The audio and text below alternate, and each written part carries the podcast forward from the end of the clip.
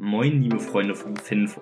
Ich bin der Noah und ich bin dein Host für die heutige Episode am Montag, den 9. Januar 2022. Die erste Woche im Jahr 2023 ist erledigt und ich habe folgende Themen für euch vorbereitet. Zum einen Ärger über die Deutsche Post, Apple mit Einzelhandelsmitarbeitern aus Indien, die US-Arbeitslosenquote fällt auf das Vor-Covid-Niveau, Jack Ma gibt die Kontrolle über die Ant Group ab und CATL erweitert die Führung als weltweit führender Elektrobatteriehersteller.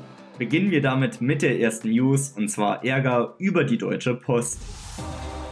Im Oktober gingen bei der Bundesnetzagentur so viele Beschwerden über die Deutsche Post ein wie noch nie zuvor. Vergangenes Jahr sind über 43.500 Beschwerden über die Deutsche Post eingegangen. Das ist circa dreimal so viel wie noch 2021. Die Beschwerden richten sich zwar allgemein gegen die gesamte deutsche Brief- und Paketbranche, aber insbesondere die Deutsche Post ist hier hervorgegangen. Insgesamt 91 Prozent der Kunden sind demnach unzufrieden und es gibt hier scheinbar eine Menge Bedarf, dass der Service besser wird. Das ist natürlich auf den ersten Blick nicht so eine Wirtschaftsnachricht. Ich persönlich finde es aber auch wichtig, wie die Kundenzufriedenheit bei den Unternehmen ist, in die wir investiert sind. Ich weiß, dass unter deutschen Privatanlegern insbesondere die Deutsche Postaktie sehr beliebt ist und deswegen ist es vielleicht ja auch wichtig, einmal zu hören, wie die Kunden von der Deutschen Post das Unternehmen wertschätzen. Die Post hat sich dazu geäußert und hat gesagt, dass es nur ein temporäres Problem sei und dass es am hohen Krankenstand aktuell liegt und dass es aktuell einfach schwierig ist, gute Arbeitsstellen zu finden. Das liegt mitunter auch an der Verdi, weil die fordern einen Lohnplus von über 15 Prozent,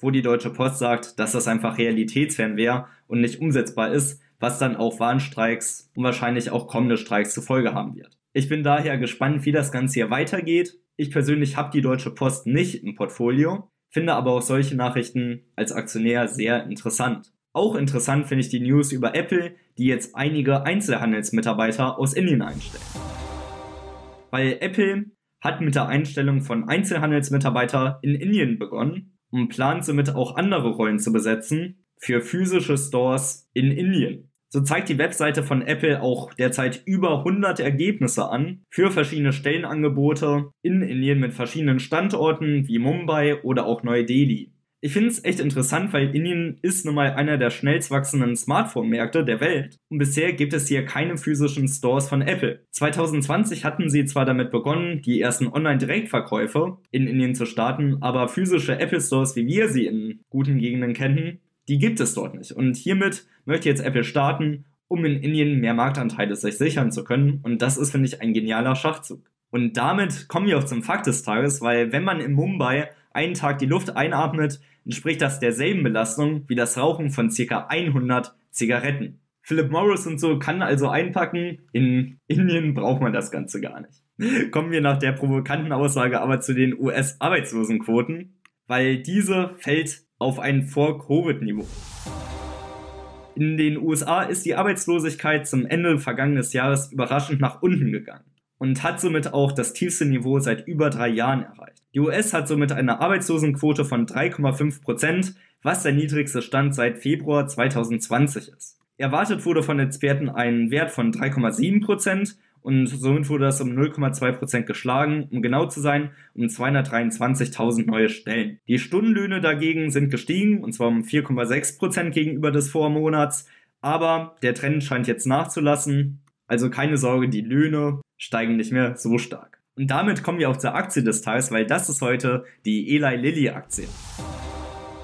Eli Lilly ist ein US-amerikanisches Unternehmen aus dem Gesundheitssektor. Das Unternehmen beschäftigt sich mit der Entdeckung, Entwicklung, Herstellung und dem Verkauf von pharmazeutischen Produkten. Als Arzneimittel kommen vorwiegend in den Bereichen Neurowissenschaft, Endokrinologie, also die Lehre der inneren Sekretionsdrüsen, Infektionen, Herz- und Kreislauferkrankungen und in der Onkologie, also in der Krebsforschung zum Einsatz. Das Unternehmen wurde 1876 gegründet und treibt seitdem ihr Unwesen. Eli Lilly ist ein weltweit tätiges Pharmaunternehmen und das Unternehmen hat sich auf die Entwicklung und die Herstellung qualitativ hochwertiger Medikamente für Erkrankungen mit dringendem medizinischem Bedarf verschrieben. Durch die Entwicklung neuer Behandlungsansätze und Technologien bei Erkrankungen wie Diabetes, Krebs, Rheuma, Alzheimer-Demenz und Schmerzerkrankungen soll dem Patienten ein besseres Leben ermöglicht werden. Dafür investiert Eli Lilly rund 7 Milliarden US-Dollar pro Jahr in die Forschung und Entwicklung seiner Produkte. Mit weltweit über 35.000 Mitarbeitern hat man Produktionsstandorte in sieben Ländern und ist in 120 Ländern mit seinen Medikamenten präsent. Geführt wird das Unternehmen seit Januar 2017 von David A. Riggs, der bereits seit über 25 Jahren in verschiedenen Positionen des Unternehmens gearbeitet hat. Und damit ist das Unternehmen auch wirklich gut beraten. Der Aktienkurs geht wirklich nur steil nach oben. Und deswegen kann ich euch ans Herz legen, einmal die ausführliche Analyse auf alleaktien.de sich einmal anzugucken und schaut euch unbedingt einmal die Kennzahlen auf eulerpool.com an. Machen wir jetzt aber auch weiter mit der nächsten News für heute und zwar Jack Ma, der die Kontrolle über die N-Group abgibt.